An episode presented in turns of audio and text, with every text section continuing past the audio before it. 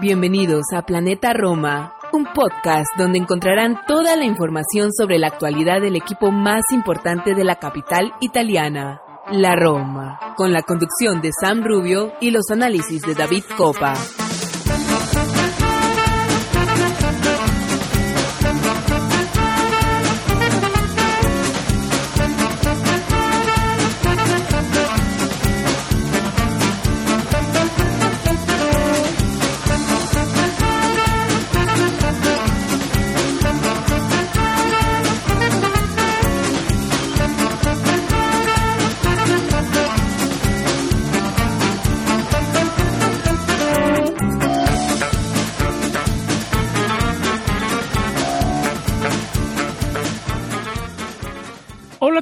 Tifosi y alorosi, y bienvenidos a un episodio más de Planeta Roma Podcast. Sam Rubio les da la bienvenida al episodio 163, episodio en el que vamos a debatir el triunfo frente al Empoli, un triunfo sufrido, un triunfo muy trabajado.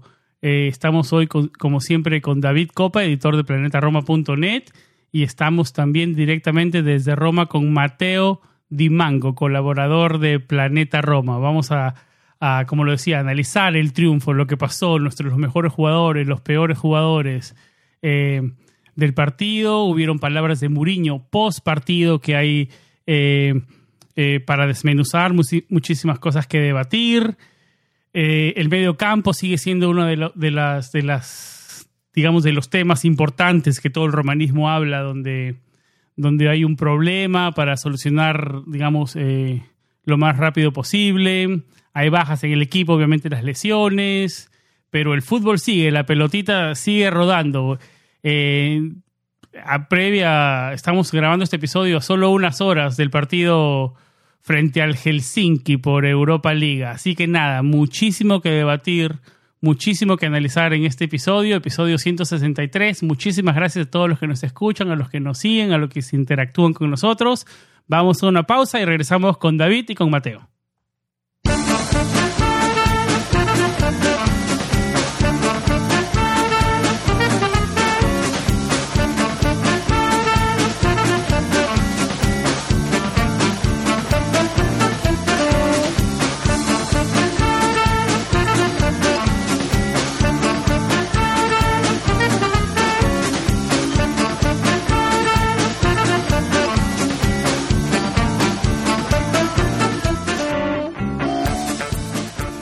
David Copa, amigo, ¿cómo estás? Regresamos detrás de los micrófonos de Planeta Roma.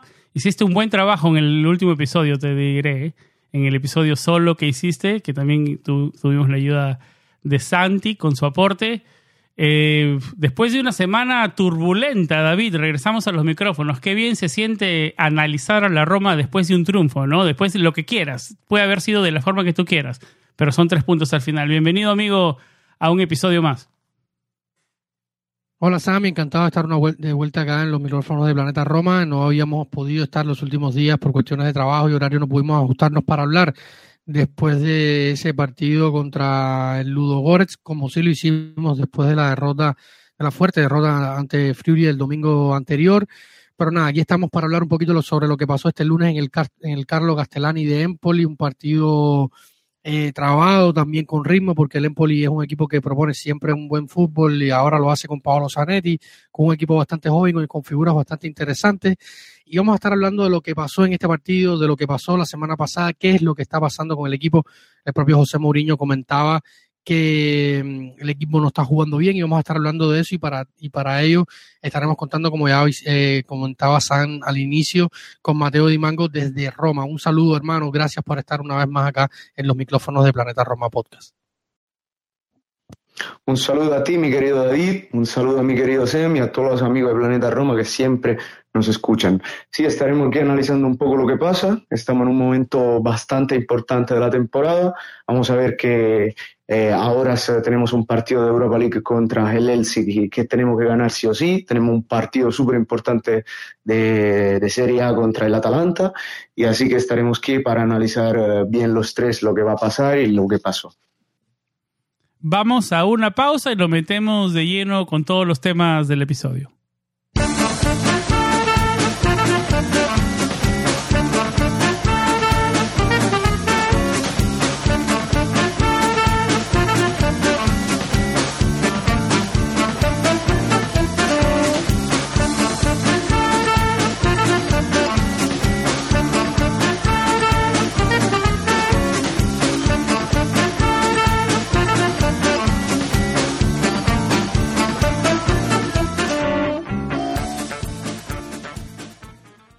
Revisando un poco las estadísticas del Empoli 1, Roma 2, eh, nos deja cosas para debatir, ¿no? Más posesión del Empoli, 53% frente a 47% de la Roma, 20 tiros del Empoli, pero solo 3 al arco.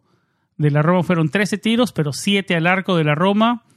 Eh, vamos a meternos de lleno a analizar el triunfo, como lo decía, en el Castellani. Eh, voy contigo primero, David. ¿Qué impresiones? Eh, daba ya un poco en la previa de, tus impresiones. Un triunfo sufrido, un triunfo que, en el que debatimos, y le quiero hacer esa pregunta a, Mateo también, donde eh, dependemos mucho de individualidades, de momentos de brillantez o tal vez de algún, en algunos otros partidos de pelota parada. Em, ¿Cuál es tu análisis de este triunfo? Al final de cuentas, como lo decía en la previa, estamos analizando con triunfo con los tres puntos en la mochila, ¿no? Que siempre es más fácil analizar así.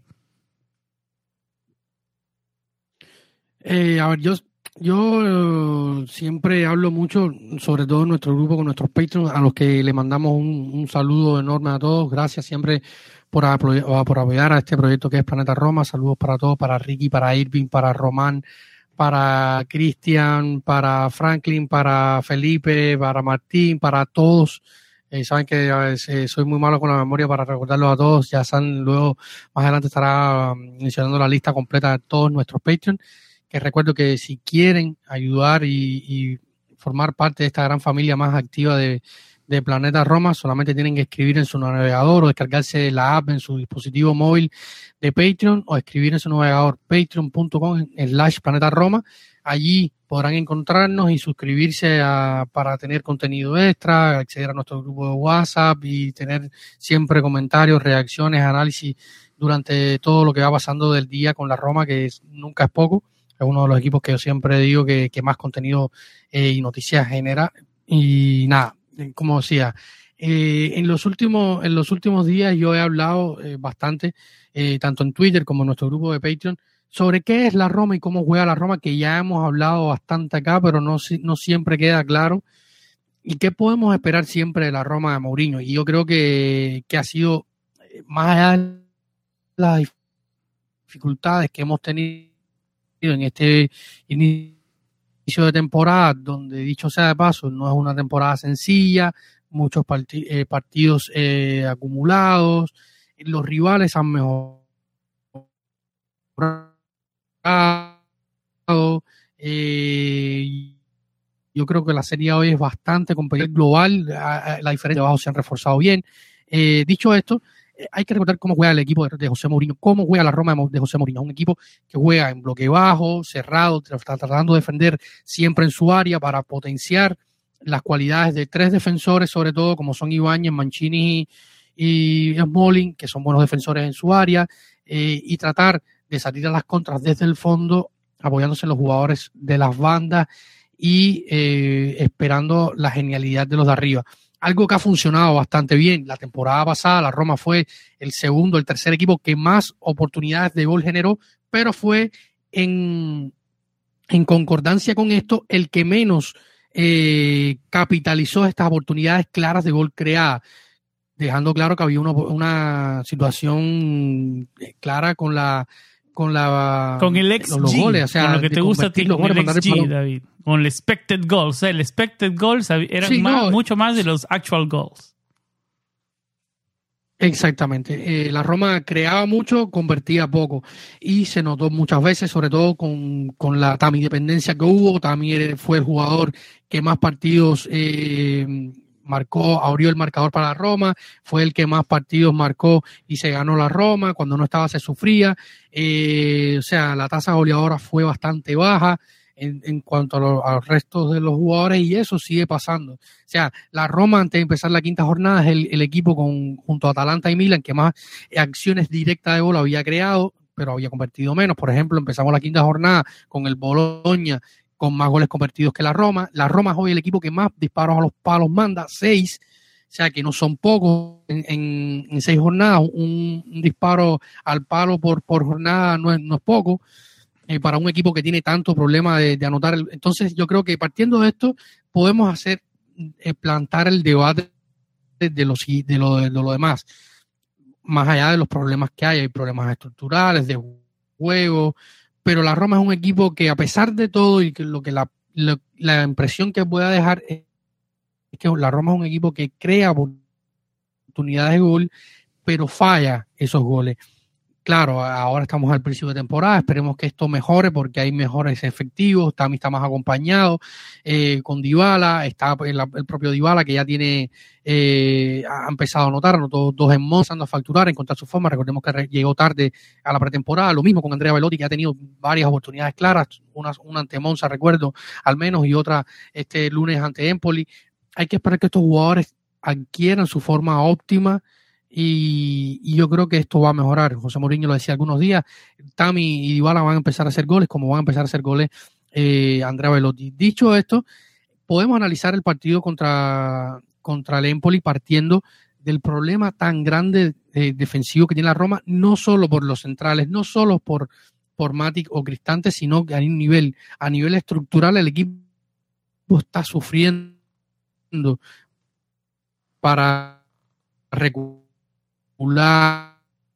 para ser más compacto en las presiones. La Roma, también dicho sea de paso, es el equipo que menos presiona en campo rival y menos presión hace cuando el rival tiene el balón en la Serie A. Esto. Bueno, es un dato no menor. ¿Cuál es la intención de Mourinho? Pero si esto lo empieza como vulnerable, claro, te convierte en un equipo vulnerable cuando no, cuando no empiezas a tener los apoyos, cuando la defensa falla porque no siempre te la puedes sostener. O sea, eh, el final de la temporada pasada fue una oda a la, a, la a, la, defensa de la Roma, pasando sobre todo en competiciones europeas ante equipos como el Leicester City, como el propio Feyenoord en la final, ganando los partidos sin recibir goles. Eh, habla que la deben fallar, que para mí han sido los que menos han fallado. Eh, se convierte en un caos porque los laterales no han estado bien, no ha estado bien el medio del campo. Eh, los, los, atacantes, por ejemplo, ayer Tami es uno de los que inicia la, la jugada del propio gol, que, que, es la nota en campo, igual muy cerca del área de, Vicario. Entonces esto te habla de cómo es la Roma y cómo está funcionando la Roma, ¿no? Y, yo creo, creo que a, a nivel de grupo, no me detengo en las individualidades porque se ha hablado demasiado de, Mati y Cristante en la generación, en la presión, que sí puede ser verdad, son dos jugadores sobre lo lento, que son como, son más un, tener dos jugadores en espejo, porque hacen más o menos los mismos movimientos, las mismas presiones, intentan los mismos recorridos, pero más allá de lo que pueden hacer defensivamente o ofensivamente Cristante, yo creo que hay un problema grave de grupo y lo, lo decía José Mourinho tras el partido de lo que está pasando con esta Roma. Mateo, te incluyo a la conversación. Em, vamos a meternos en el partido. ¿Estás de acuerdo con David? Porque David trae un punto que es mucho más eh, profundo que, digamos, el, análisis frente al Empoli. Es algo que, no viene funcionando, digamos, en el colectivo. tal vez muchos sea, no sea tan popular lo que estamos hablando de este tema con, los hinchas de, de, Muriño, ¿no? Pero yo, yo, yo también veo eso, yo también, pero no ayuda, ¿no? O sea, no, no es que Cristante sea mal mediocampista o que Matis sea mal mediocampista. Es más, yo creo que lo viene haciendo Matis decente, pero no se complementan bien. Es el tema ya de repetirse en las últimas semanas, ¿no? Te incluyo, Mateo, la conversación. ¿Qué sensaciones tienes del triunfo frente al Empoli y si la mitad de la cancha es el área para solucionar o el tema es más profundo, como dice David? ¿Qué piensas? Pues yo creo que había que ganar sí o sí nada más por la confianza de este equipo. La confianza es algo súper super importante para esta Roma. Sabemos que Mourinho y sus equipos se nutren de emociones, se nutren de confianza, de apoyo del público y todo lo que, todo lo que había pasado en el principio de temporada y después, la, después de ganar la conference. Eso es muy importante porque ya después de dos derrotas se estaba hablando mal, la Roma juega mal, la Roma no marca y se están evidenciando todos los problemas que había en la Roma. Conociendo a José Mourinho, yo creo que José Mourinho, más que es un entrenador, es casi un psicólogo, alguien que sabe gestionar un equipo, ¿no? Eh, nosotros lo vimos con el Porto, con el Inter, con el Real Madrid, que siempre cambió sus alineaciones, nunca tenía un módulo fijo como podía tener Guardiola con su 4-3-3 o su Klopp o Bielsa. Es alguien que con lo que tiene sabe adaptarlo y valorarlo con lo que hay a disposición. Y yo creo mucha gente ha creado esta alineación con una defensa de tres, pero yo creo que para las características de jugadores como Ibáñez y como Mancini, esa defensa, defensa de tres lo, mm, hace que se sientan más seguros estos jugadores que tienen menos campo que cubrir y entonces para ayudar a sus jugadores él sigue jugando con esta alineación. Nosotros sabemos que eh, también hay que enseñarle mucho a jugar a fútbol a los tres que hay adelante, a los cuatro, a Pellegrini, a Zaniolo, a Tammy, a Dybala. No hay que enseñarle muchas tácticas. Ellos saben qué hacer, saben cómo jugar al fútbol, saben cómo encontrarse. Después, pero cuando hay un problema de confianza, que todo eso no se convierte, ya que la pelota pesa, eh, tiene un peso, pesa mucho más adelante de la portería, ya que entra la mala suerte, como ha dicho David, seis palos en seis jornadas no son pocos, son seis potenciales goles, que seis goles más habrían sido muchísimo. Eh, sabemos lo que pasa y esa es una, una, victoria importantísima para la confianza. Está regresando la confianza. Vimos también un, un Spinazzola que para mí jugó muy bien ayer. Empezamos a ver el verdadero Spinazzola que había desaparecido en ese principio de temporada. Me gustó mucho Selic. Eh, también Abraham, eh, aunque no había jugado muy bien, encontró este gol súper importante. Eh, Paulo Dybala está siendo siempre más protagonista. Lo siento un poco para, para Lorenzo, pero también también sé que nuestro capitán es, eh, eh, puede ser el jugador con más carisma y más actitud que no le va a pesar mucho eso. La confianza era lo más importante. Después, hablando del medio campo, yo creo que ya hay que empezar a encontrar algunas soluciones, ya con la, regresando a Zagnolo, yo creo que una solución puede ser con Pellegrini bajado al lado de Matic o de Cristante, porque como dices tú, los dos no están jugando tan mal, pero los dos no, no encajan bien. Son dos muy lentos, dos que dan equilibrio y falta ese paso en el medio del campo. Yo creo que en esta situación de necesidad, donde había muchas bajas con eh, el Sharawi, que podía ser también una alternativa eh, ahí adelante y tener a Pellegrini en el medio, eh, con Zaniolo fuera y Pellegrini que tenía que jugar ahí, eh, fueron esos partidos de necesidad donde tú tuviste que tener eso. Después tiene también eh, otras soluciones internas, como la de Boy, que a mí me gustó mucho cómo ha entrado. Eh, esa ocasión que se crea que después Vigario hace una buena parada.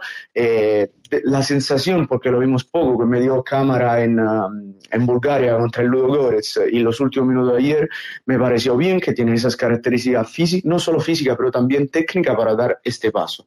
Yo creo que era una situación de emergencia en esta ciudad cuando se pierde, estamos en el infierno y cuando se gana estamos en el paraíso, nunca se encuentra equilibrio, pero yo creo que la Roma está encontrando este equilibrio con José Mourinho, con sus jugadores, y creo que es una situación que haya pasado. Y ya vimos señales ayer muy importantes de cómo este equipo sabe crear, sabe marcar, sabe convertir y sabe hacer todo lo que vimos en el final de la pasada temporada. Si te tengo que preguntar un podio, se lo voy a preguntar a David, ¿cuál es tu podio de, de los mejores jugadores del partido? ¿Cuáles son tus tres? A ver, yo no puedo no, no mencionar a Roger Ibáñez, que sí que procura este penal y hace una buena partida en toda la defensa. Por primera vez creo que no voy a decir Smalling porque tuvo alguna dificultad, así que te digo a Pablo Dybala claramente, pero es el primer lugar. Y después aún eh, se lo quiero dar para la confianza a Selic, que me gustó tanto. Así que te digo, tercer, tercer lugar para Ibáñez, segundo para Selic y primero para Dybala yo creo que yo creo que vamos a estar los tres de acuerdo. David, ¿cuál es tu podio? Sí, totalmente. Yo creo que, no hay otro. Eh, Dybala, el número uno, el dos, Roger Ibáñez, que ha muy bien en este inicio de temporada. Se ha hablado muy poco De hecho, ya se, se, se, sacó un billete para estar con la, con la selección brasileña. Va a estar en los partidos amistosos del mes de, de este mes de, de septiembre en, que van a jugar en Europa. Por suerte no, no creo que son en Europa los dos partidos. No tiene que viajar mucho Roger, pero ha estado muy bien en este inicio de temporada, como lo estuvo en el pasado del inicio de la temporada hasta que se lesionó a finales de, de, de año 2021 y el otro igual, Shelly. Me gustó mucho lo que hizo Shelly, sobre todo en, fase ofensiva, corrió mucho. Eh, no me gustó algo en la defensa. ¿No les dio la impresión que en el gol del Empoli tuvo un poco de culpa Shelly también? Un, gol un poco alejado del defensa? Al momento de yo creo que él, él, él, confiaba en que los compañeros que estaban un poco por delante, me da la impresión a mí que... Pero eso, es, confiar también es un error, ¿no? pero es tu equipo, yo creo que, o sea, a lo mejor podía o no. Confiarse de que tu compañero va a despejar y, no estar alerta también es error, creo yo. Sí, claro, puede ser un poco error, pero Sí. Vale, sigue, sigue, No, no, sí, sigue, no, era eso. A mí me queda, me, queda la impresión de que a lo mejor él, él como que espera que, que Mancini, que era el que estaba por allí, pudiera despejar, pero en fin, yo creo pero que. se notaba que había una distancia importante, ¿no? Cabeció solo. Sí, cabeció solo, como mismo pasó con, con Rick con Udinese, que se confió y terminó haciendo el gol de, dándole vía al gol de, de Destiny Goy. Eh, Pero a cualquier equipo usualmente esas pelotas cruzadas este, causan daño. Sí, pero yo creo que no, no lo culparía a él del todo, o sea, decir, oye, él es el principal culpable, si no me parece que fue un gol de, de, de, como, como tal que el equipo no, no, no cuadró bien la acción. Mateo, ¿tenías algo que decir? Yo, sí, es que yo en, el show del medio tiempo te dije que para mí había dormido Celic, que estaba demasiado lejos, y eso es verdad, pero después mirándolo bien, yo creo que la pelota pasa al lado de Mancini, pasa bastante cerca de Mancini. Y al final, viéndolo otra vez, yo creo que podía ser algo más Mancini también. Sí, la defensa completa se vio mal en esa jugada. Todos muy mirando y muy parados, no muy estáticos. Em, vamos ahora con hablar un poco eh, sobre las palabras de Muriño, de que tú mencionabas, David. Eh, dijo que la Roma había crecido, que se esperaba tal vez un poco mejor por, por, todo el ambiente y los jugadores que habían llegado, pero que el equipo no estaba tan maduro, tan listo. cuáles fueron las palabras que dijo Mourinho? Sí, él habló, habló largo de eso. Pueden leer las declaraciones en nuestra web, planetaroma.net. y pueden escribir en el buscador en la parte superior derecha Mourinho y ahí van a poder ver todas las, declaraciones de Mourinho. Y eh, ayer puntualmente tras el partido, lo con Sky Sport y con, con, con Dance, eh, comentaba esto, ¿no? Que entre los varios temas que tocó, habló de Tami, habló de Saniolo, al que le lanzó bastantes elogios, que hizo un gran esfuerzo Nicolo eh, en tiempos récords. se esperaba que estuviera de vuelta o entre los convocados para el partido de fin de semana contra Atalanta en el Olímpico, pero ah, en una recuperación express. Ya la semana pasada hizo dos entrenamientos con el equipo a, escondidas, según contaba el Corriere del Sport hace un par de días.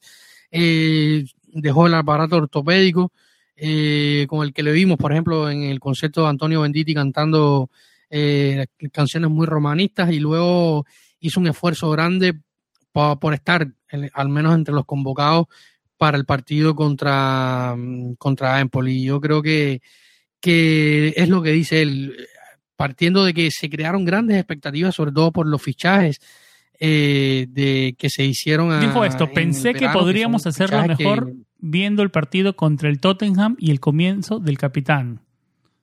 ¿Dónde, ¿Dónde se torció el camino, David? ¿Dónde se torció el camino? Después de eso que dijo Mourinho.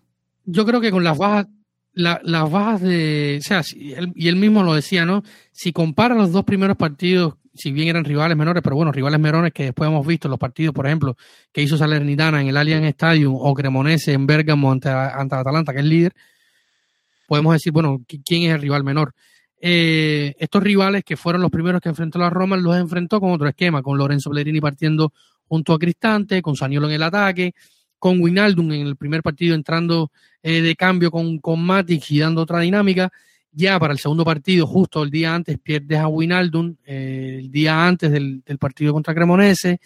y luego pierdes a Saniolo en el Saniolo al día siguiente en el partido del Olímpico por una luxación en el hombro. O sea, pierdes a dos figuras importantes de un golpe y también a la siguiente jornada pierdes a Estefan El Charawi, eh, te quedas sin tres piezas, dos, eh, un titular y tus dos cambios iniciales eh, a priori, ¿no? Que eran el Charawi y Winaldo. Se pierdes tres piezas importantes y cuando pierdes tres piezas importantes tienes que obligado a poner a Matis de titular, quien no empieza la temporada de titular, y te quedas sin un cambio en el medio, porque Lorenzo Pellegrini, que era el que estaba jugando allí, pasa a jugar en el, en el ataque, va más adelantado, porque el Charaui no está. Velotti viene, se había incorporado hace unos días con el equipo y el otro era Chomu, que él no confía mucho en Chomu. O sea, te quedas casi sin, el Mister se quedó casi sin alternativas de las que a él le gusten. Y, yo creo que, esto pasó factura. Ya cuando tienes que exigirle demasiado a esta dupla Cristante Matis, repetirla tanto en partidos tan seguidos, em, empieza a haber problemas. No, no, no se ha visto muy lúcido Lorenzo tan arriba. Yo creo que cuando tiene más metros por, por delante para correr, para, para con, la cabeza alta, ver más los espacios y ver lo que puede hacer, se ve mucho mejor Lorenzo. Y, y lo había hecho muy bien, por ejemplo, en el partido contra el Tottenham, que el mismo Mourinho menciona. Y yo creo que, que ahí para mí es donde viene la, la eh, se entra más en, en, la crisis de, de, juego, ¿no? Que es cuando tienes que mover a Lorenzo arriba, te quedas sin un cambio en el medio y las alternativas comienzan a ser pocas. Está pasando, les hago la pregunta a los dos esto. Eh, está pasando por un pequeño bajón Lorenzo, un pequeño al que tiene que despertar y tal vez snap out. Yo creo que, que, la posición tácticamente no le, ha, no le ha beneficiado del todo, pero igual sigue dejando eh, cosas de calidad. El partido contra Ludogores se manda un centro especial para Chomu que, que dentro del área puso el 1 a 1 momentáneo que supuso aquel gol. Yo creo que es, eh, cuestión de confianza, igual ¿no? seguimos viendo. Necesitaba ese gol de penal Hay un poco de todo, hay cuestión. Sí, que Dybala, que es un genio, se lo, se lo dejó porque pudo haberlo tirado, pero eh, pudo haber llegado a un acuerdo de haberlo tirado y, se lo dejó a Lorenzo, que él mismo lo dijo también Dybala tras el partido. Yo había marcado, Lorenzo no, y él necesitaba para la confianza marcar. Le dejó el balón, lo, cobró bastante bien, lo que es muy fuerte, se fue un poco arriba y dio en la cruceta, pero lo cobró bastante bien.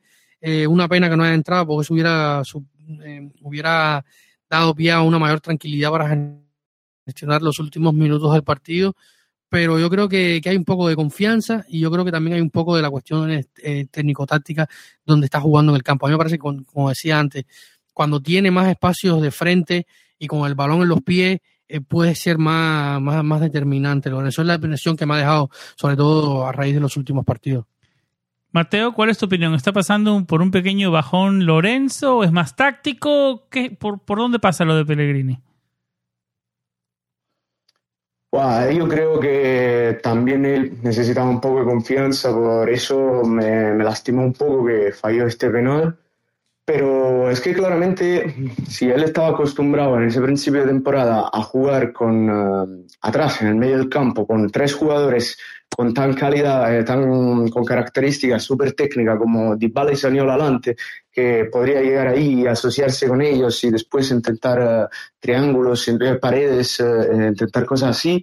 Ya después, cuando tú tienes que jugar como de de, 10, pero acompañado por Dybala, claramente tiene que acostumbrarte a él, tiene que acostumbrarte a su técnica y él el año pasado siempre había jugado en esta posición, pero solo. Así que sabía cómo gestionarse él, sabía dónde correr, sabía dónde ir, sabía quién pasar, por qué y cuándo.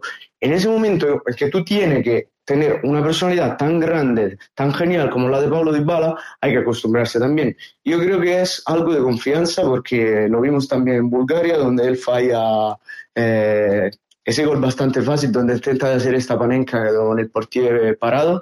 Eh, podía ser una ocasión muy gorda, podía, podía, podía meterla, pero no pasó. Eh, en Udine, como todo el equipo, jugó mal. Eh, ayer yo no creo tampoco que jugó tan mal. La, la, prestación parece más fea de lo que, de lo que fue porque falló este penal. Pero no creo que jugó tan mal. Yo, creo que estuvo ahí en el medio recuperó balones, eh, intentó pases, jugó entre las líneas. Eh, hay que decir también que el Empoli es la primera derrota del Empoli en la Serie A porque había, hizo, había hecho cuatro empates. Eh, había hecho no la segunda había hecho cuatro empates así que es un equipo que sabe jugar que tiene un buen mediocampo una buena defensa saben cómo cerrar las líneas sabe cómo cerrarse sabe cómo repartir cómo partir otra vez eh, tienen buenas individualidades, así que creo que tampoco era un partido tan fácil donde poder brillar, especialmente en el medio del campo. Así que yo creo que no es tan fea como lo que fue, sino que pareció por el penal fallado.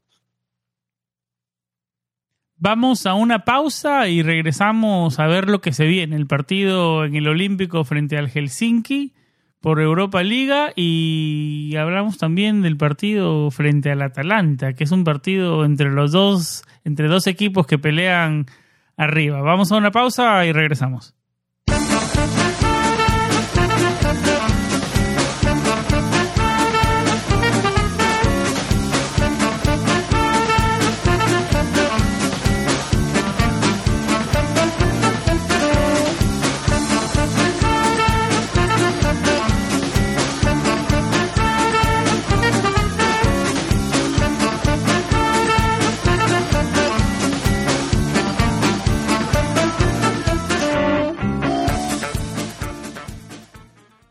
Como lo decía en la introducción, la Roma está a solo horas de su segundo partido por la Europa Liga, esta vez frente al Helsinki HJK de Finlandia. Eh, vienen de perder ellos en casa frente al Betis por 2 a 0.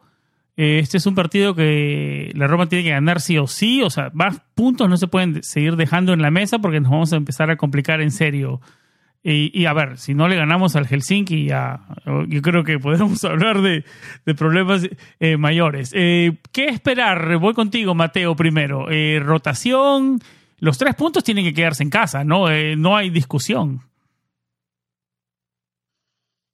Pues si queremos seguir por ahí, eh, porque después eh, ya tenemos que dos partidos súper complicados, uno aquí en Roma y otro en Sevilla contra el Betis, que es un equipo que me parece que juega muy bien, que tiene muchas individualidades, así que tenemos que ganar sí o sí. Y me espero cambio, eh, me espero bastante turnover por José Mourinho, aunque él no, no, suele hacerlo, pero hay que ganar para mí con, con jugadores como tiene la calidad para poder ganar tranquilamente al Helsinki. Estoy hablando de, de Camará, de, de Bove, del mismo Shomurodov. Velotti puede tener más minutos. Eh, podemos ver otra vez a Ricardo banda que ha jugado Selic eh, en Empoli, eh, a ver cómo, cómo está Zaleski, porque me gustaría ver Zaleski. Yo creo que después... ¿Te la jugarías con, con otra vez en el arco? Sí, sí, sí, yo daría confianza a Svilar porque para mí no tiene mucha culpa de lo que pasó en Bulgaria. Y aparte que darle minutos a que juegue, ¿no? Me parece un prospecto talentoso, interesante y tiene que ganar confianza, tiene que jugar. Así que otra vez con Svilar.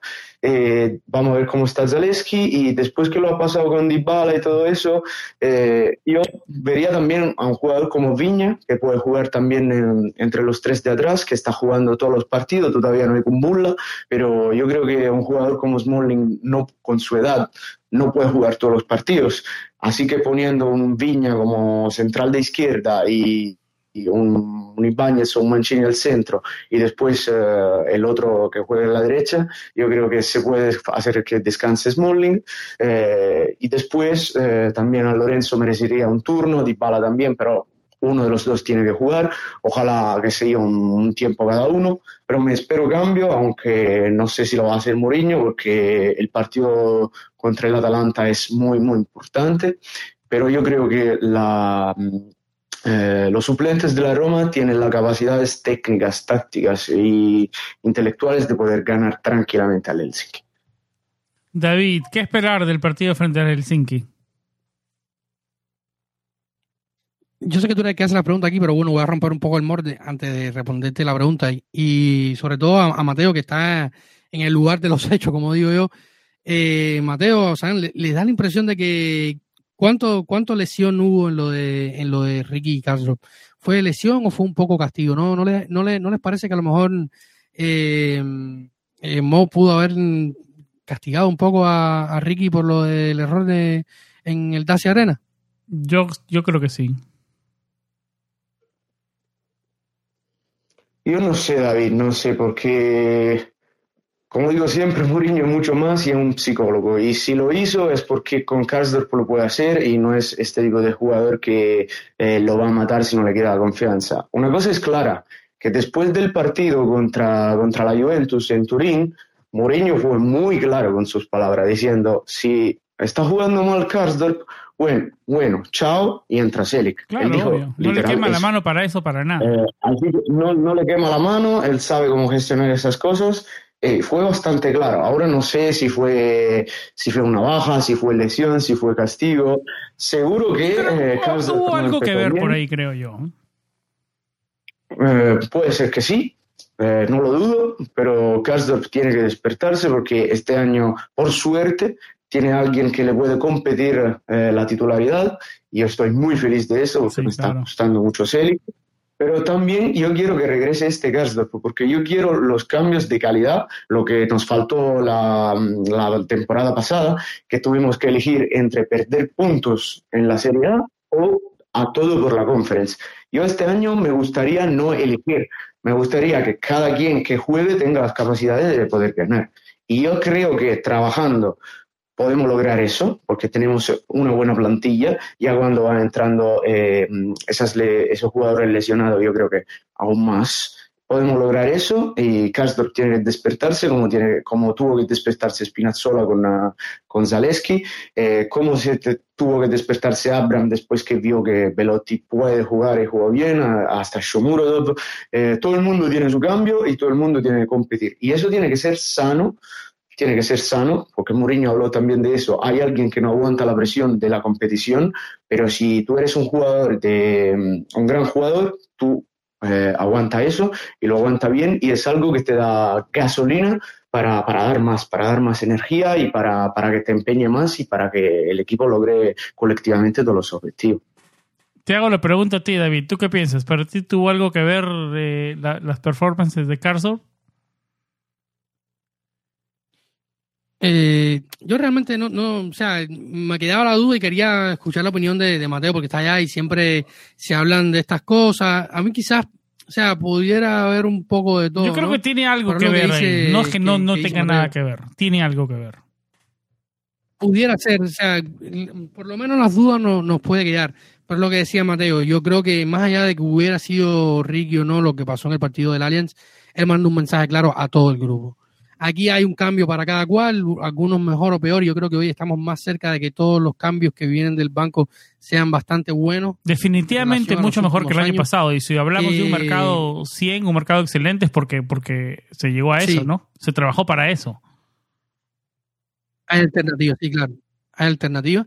Y cuando vuelva, como decía Mateo, cuando vuelvan los lesionados, incluso cuando vuelva Gini en enero, eh, va a haber mucho material para trabajar y para tener, o sea, para no tener que tener dudas, si lo a quién pongo, ahí tengo un, dolor de cabeza, Moriño, no sé quién voy a poner la derecha, porque no tienes alternativas en la derecha. Ah, luego en el ataque puede gustar más o menos, porque a él le gusta menos, por ejemplo, Chomu, pero a mí, a mí Chomurov, lo hemos hablado bastante, me sigue pareciendo que, es un jugador con, con unas condiciones espléndidas y que le pone siempre muchas ganas, eh, siempre que sale al campo a mí me encanta Chom. Es una pena que, que Mourinho no lo vea más, pero hay alternativas en todo lo, y esto va a partir de, ahí, de este partido del jueves. Eh, me encantaría ver a Viña, sobre todo por la buena. Dybala es un crack, Dybala es un, tipo que, que lo hemos visto dentro y fuera del campo y lo que hizo ayer eh, en esa celebración con, con en la que se mete un poco, pero que era eh, inicialmente dedicada a Viña, porque es un jugador que ha estado ahí tranquilo, trabajando, que, que, hoy está lejos o bastante lejos o bastante abajo en las jerarquías de Mourinho, que como decía eh, Mateo puede entrar a jugar, incluso hay que ver si Zaleski está bien, entrenó de manera diferenciada, no pudo ser el viaje a, a, la Toscana para jugar contra Empoli porque arrastró algunos problemas del partido contra el Ludo Goretz en un campo que estaba desastroso, era un campo de, patatas realmente aquel campo de Ludo Goretz. Salió un poco tocado Nicola y, también pudiera jugar por la izquierda, pudiera jugar en la línea de los centrales, porque también es una preocupación esa con Cumbula lesionado, que también tenía una lesión para tres, cuatro semanas. Eh, tenemos que esperar que, que, haya algún cambio en, la, línea de defensa, porque Molin tiene una edad y ha jugado demasiado. Esperemos que siga estando muy sano y necesitamos que esté estando muy sano, si no estamos en graves problemas. Ahí sí es un, es un atolladero. Muy sano y que, mantenga el nivel, que es difícil mantenerse ese nivel tan alto por tanto tiempo, ¿no? Sí, ha estado a un nivel muy alto. Yo creo que, como decía Mateo, el partido más, más bajo que le hemos visto en los últimos días es el de, de Empoli, pero sin duda eh, ha estado a un nivel muy alto desde hace bastante tiempo y esto sin duda ayudará a ellos. Tal vez, como siempre, espero muchas rotaciones, pero luego José hace, hace, hace menos. Habrá que ver si le da un tiempo a unos o otros, como decía Mateo. Pero me encantaría ver a, a Boe. Llevo tiempo esperando, como muchos de nosotros, esperar a Boe de, titular. Me gustaría, por ejemplo, ver una, una dupla como vimos en aquella jornada 38 la temporada pasada ante Torino, un Chomu Tami, por ejemplo, con, con un Velotti entrando en el segundo tiempo. Eh, ver un, poco un poco de descanso para, para Lorenzo. Eh, en fin, y espero que también que Vilar necesita jugar, es un portero joven que tiene muchas condiciones necesita ver minutos cuanto antes para seguir afirmándose y esperemos que sea, al menos en esta fase inicial del torneo, el portero de Copa. ¿Algo más que decir de la previa del Helsinki, David eh, y Mateo? Son tres puntos que si no los sacamos, por eso yo soy escéptico, yo soy escéptico de muchas tantas rotaciones porque después nos sacamos los tres puntos y de verdad nos complicamos en la Europa Liga, pero, pero sí, o sea, los tres puntos no son negociables para este partido, ¿estamos de acuerdo? Súper de acuerdo. No, no se puede negociar. Si quiere seguir, y yo creo que es uno de los grandes objetivos de esta temporada, si quiere seguir en la Europa League, tiene que ganar. Y porque también vimos que el Betis ganó en Helsinki. Si quiere ser competitivo con, ah, con los españoles, tiene que ganar sí o sí. Así que nada que decir. Eh, cualquier resultado que no sea, no sea una victoria sería un fracaso. No me gustaría, la verdad, ir a la Conference League otra vez esta temporada. Ahí sí no me gustaría. Este, de verdad que. Bueno, no hablemos de ese tema. Esperemos un triunfo que nos vaya bien. Vamos a una pausa y regresamos con algunas preguntas de, de nuestros oyentes, que las tiene David listas.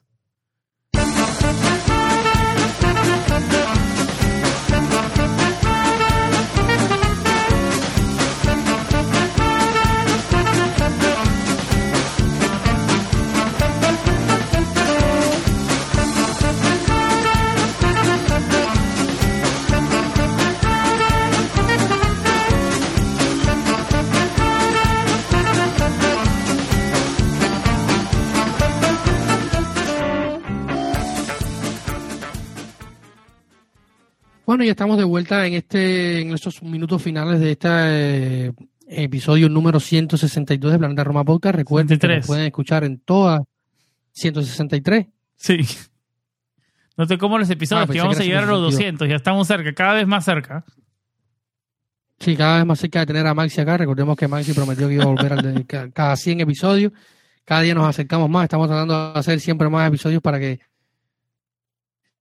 se acerque más. O, o, eh, o, llega una superestrella o un cada 100. Roma, Así nomás tenemos a más. Ganó Boca. Sí.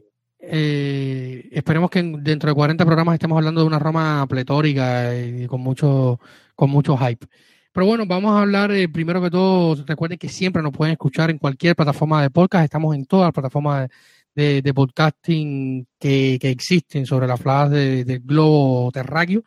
Y también nos pueden, o sea, saludos siempre para nuestros Patreon, como siempre le digo, si quieren ayudar a Planeta Roma como medio a, crecer, récord en todos los números de la web con un mercado de fichaje increíble, eh, más visitas en los meses de junio, julio y agosto, más, más escucha de nuestro podcast, acceso a nuestra website, en fin, eh, estamos muy agradecidos con el trabajo que se ha venido haciendo en los últimos días y queremos agradecerlo siempre a todos. Recordemos que que si quieren apoyar a Planeta Roma, eh, eh, entran en planeta en patreon.com slash planeta Roma y ahí se pueden suscribir para eh, apoyar a este proyecto. Y quería mandar algunos saludos porque hace algunos días hicimos unas publicaciones pidiendo sus saludos en Twitter, como siempre habitual.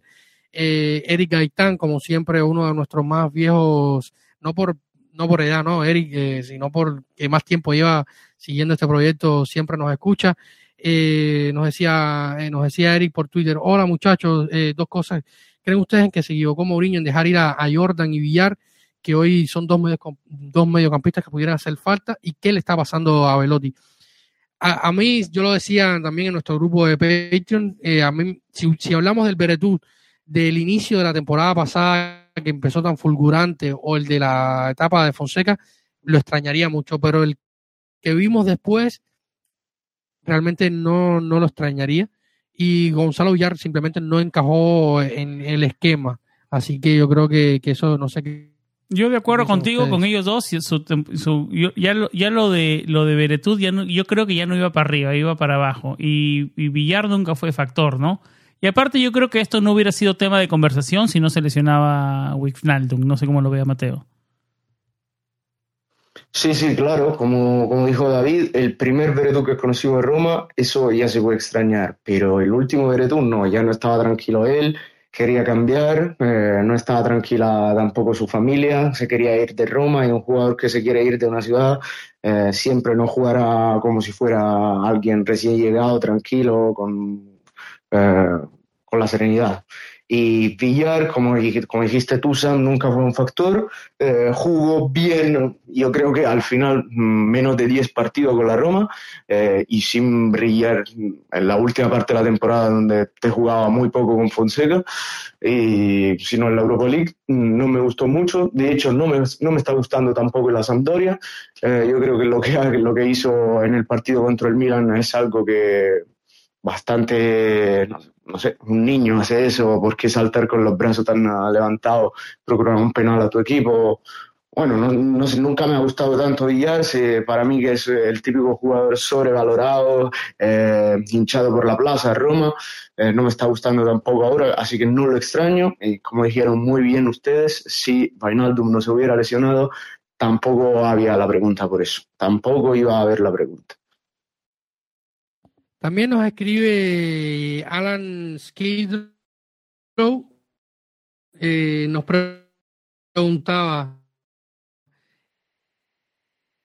eh, merece más minutos? ¿Hay Saniolo dependencia? Yo, yo quiero decir que sin duda se extrañó bastante a Saniolo. No tener a, a Nico, que es una alternativa eh, para este, para este ataque se, se, nota, ¿no? Y cuando tiene, o sea, el propio Mister se recorta la alternativa, porque nada más tienes eh, a, a, Elcha como alternativa para el ataque, en lo que Velotti se va adaptando, y tampoco son dos jugadores, por ejemplo, Elcha y Saniolo, que te pueden jugar más por fuera, atacar desde adentro hacia afuera, te quedan en eh, profundidad, te, te conducen con el balón, superan a los rivales sin duda la baja de Sañolo en estos días se ha sentido. Yo creo que eso es innegable para todos y, y, para mí sí. Yo creo que a mí me gustaría que Chomo tuviera algunos minutos más.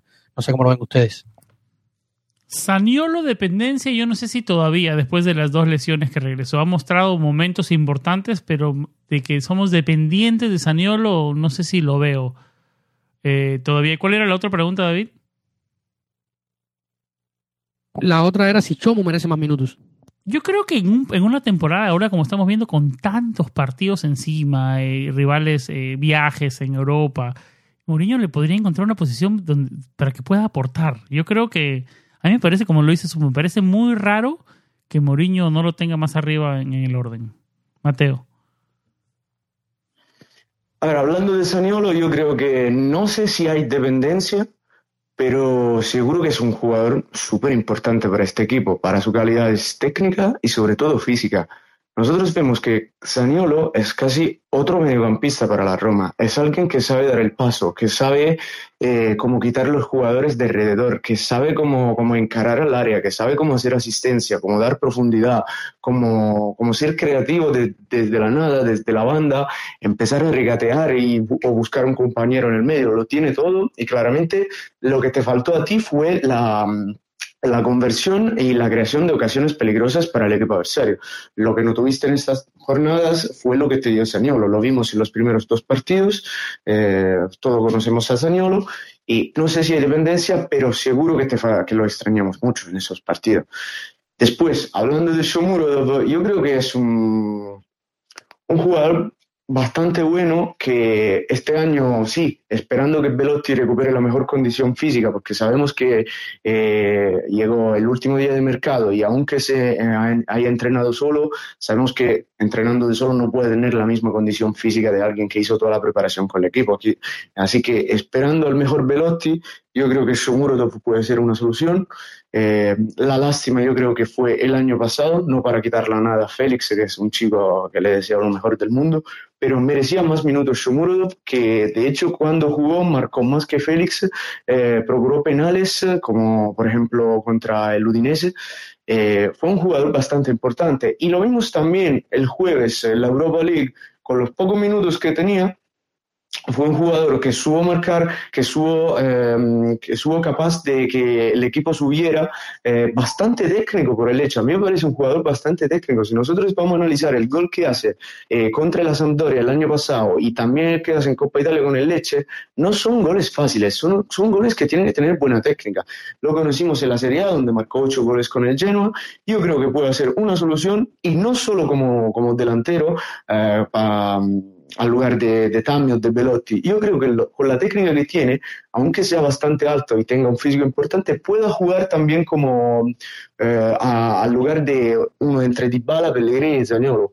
Eh, un poco como, el Sharawi, ¿no? Sí, tiene buenas arranques, tiene buenas corridas, ¿no? Yo creo que tienen esa técnica le podría permitir de jugar un paso atrás al delantero, que es donde necesitamos ahora eh, jugadores, que es donde necesitamos técnica. Yo creo que él podría hacerlo muy bien. Así que más que delantero, que para mí estamos cubiertos, yo lo vería muy bien como, eh, como otra opción cuando el partido se pone mal o cuando hay que gestionar, eh, al lugar de Pellegrini, Zanino Sharawi. Ahí atrás de Tammy Abra me gustaría verlo. Estamos de acuerdo los dos que, que Mourinho lo podría utilizar como otro arma de ataque, digamos, por cualquier lado de ataque, ¿no? Un arma, no, y, y, Mateo, por ejemplo, hablaba del de, yo recordaba, por ejemplo, el partido contra el propio Venecia de Paolo Zanetti, eh, aquel partido que perdimos 3 a 2 eh, el partido fue un espectáculo de Chomu, que fue el que tiró de ese equipo muchas veces. Y, el inicio de la temporada pasada resolvió, por ejemplo, el partido aquel contra la Fiore, donde el propio Veredú marca, un partido contra, San, contra Sassuolo en el Mapei bastante trabado. Eh, es un tipo contento. O sea, no estamos hablando de Nicola Gali, no, no estamos hablando de, de, un Dumbia que vino a la Roma y andaba eh, muy mal, o, un Ibar, pues un tipo que, es alto, que es físico, que sabe involucrarse en la jugada, que tiene esto que decía Mateo, que es un tipo que, que tiene buena técnica, te puede dar un buen pase, lo, lo mismo te puede eh, ganar a la defensa en conducción con el balón al pie, al pie porque es muy físico. O sea, es un tipo que tiene cualidades. Ahora, ¿qué pasa? Yo, yo me he roto la cabeza en mil pedazos tratando de ver qué es lo que pasa. Si, he pensado mil alternativas, por qué no Mourinho no, no lo ve y, él solo él lo sabrá, pero estamos hablando de un jugador que tiene técnica, o sea, tiene calidad. Y yo estaba muy seguro, o sea, de que si se iba, por ejemplo, al Torino con Yuri, yo sabía que si llegaba al Torino con Yuri se iba a potenciar 200%. Estamos hablando de que Yuri recompuso a un jugador como Ricardo Rodríguez. y, y, cuando un técnico mira, David. puede... Sí, sí, dime, Mateo. Ah, no, no, sigue, sigue, perdona. No, no, sí, dime, ya, era esa la terminal idea. Y que, ah, no, no, lo, único que quería decir es que cuando tú acordaste...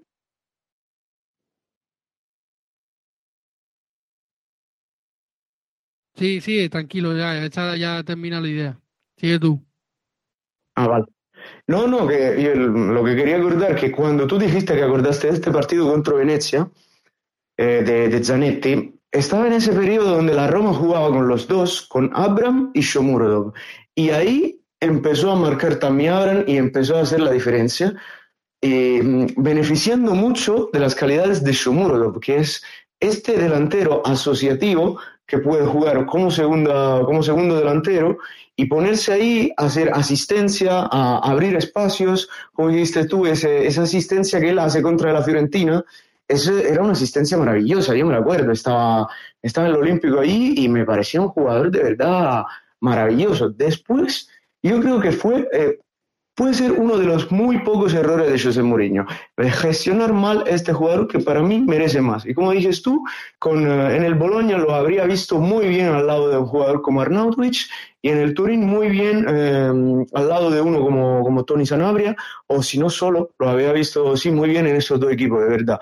Me gusta mucho y no sé, para mí se puede aprovechar más de él. Yo estoy de acuerdo, o sea, hay algo que Mourinho, hay algo, hay algo que no sabemos que porque Mourinho no lo tiene más arriba en su orden. ¿Algunas preguntas más llegaron, David? No, ya teníamos algunas preguntas por ahí, pero ya básicamente las hemos respondido durante el durante el programa, algunas de, Cristian, de Ricky Montilla, nuestro eh, nuestros Patreon, así que... Vamos con la lista de Patreon. Tienes una sorpresa para nuestros Patreons, David. Primero voy con la lista y después la mandas la sorpresa. Está bien antes de ir cerrando el episodio. Vale.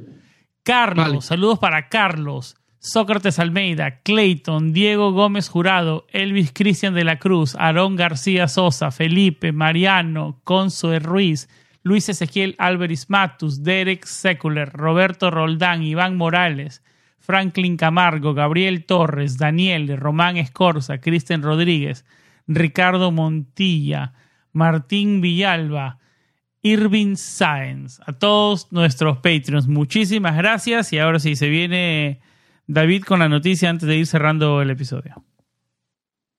Y sí, Sam, como tú decías, en los próximos días estaremos, vamos a estar dando más detalles en los próximos episodios, también en nuestro grupo de WhatsApp. Vamos a lanzar eh, para todos nuestros Patreons y todos los que están suscritos a nuestra, a nuestra plataforma de Patreon, vamos a estar eh, lanzando un, un sorteo de una camiseta de la Roma, de local de, la temporada. Así que ya saben, estén muy atentos porque vamos a estar eh, dando los detalles muy pronto sobre este sorteo que, gracias a, a, Sam que logró encontrar esta camiseta y la vamos a estar sorteando entre todos nuestros suscriptores. Así es, camiseta oficial New Balance de la temporada 2021-2022. La temporada de la historia donde se ganó la Conference League. ¿eh? Esa misma, esa misma. La camiseta, como le decía David, teníamos dos opciones entre la blanca y la roja, pero David lo acaba de anunciar y nos acabamos de enterar todo que es la camiseta, la de casa, la roja. Esa. Sí, como, decía, como decía Mateo, todo, todo buen romanista de bien de la temporada pasada tiene que tener una camiseta, si no ya está incurriendo en una falta, porque es una temporada histórica. Totalmente, totalmente, totalmente. Estamos de acuerdo en eso. Ya estaremos dando más detalles más adelante en nuestros próximos episodios y en nuestro chat de Patreon. yo creo que las oportunidades para ganar son buenas, porque tampoco es que sean cientos de cientos de Patreons, ¿no? O sea, yo creo que las chances bien, y si, y si te sumas, tienes buenas chances, ¿no? Tienes más chances de, jugar de titular en el próximo partido que tienes más chances de ganar la camiseta. Yo muro juegue titular el próximo partido. Así que ya saben, más noticias en nuestro grupo de WhatsApp de, de, eh, Planeta Roma Patreons. ¿Algo más, David, Mateo, antes de ir cerrando el episodio? No, muchísimas gracias a todos por escucharnos. Gracias siempre por estar conectados con Planeta Roma Podcast y así que nos vemos en el próximo episodio. Muchas gracias a ti, muchas gracias a Mateo que por allá ya un poquito tarde estar conectados aquí con nosotros en los micrófonos de Planeta Roma Podcast. Mil gracias, Mateo. Un abrazo y siempre un placer que estés con nosotros. El placer es mío. Eh, un abrazo a vosotros y a todos los amigos de Planeta Roma. Y siempre, siempre, siempre, Forza Roma. Ya lo dijo Mateo. Vamos, por aquí vamos cerrando el episodio 163. Eh, muchísimas gracias a todos los que nos siguieron hasta el final, a todos nuestros Patreons, a todos los que eh, interactúan con nosotros, a todos los que nos escuchan. Mil gracias, la verdad. Por aquí vamos cerrando este episodio. Esperemos que el equipo eh, siga en el camino del triunfo, que ganemos en Europa Liga y que para que afrontar el partido con el Atalanta de la mejor manera. Por aquí vamos cerrando este episodio que tengan una buena semana, siempre con vibras positivas y como siempre lo más importante, Forza Roma. Chao.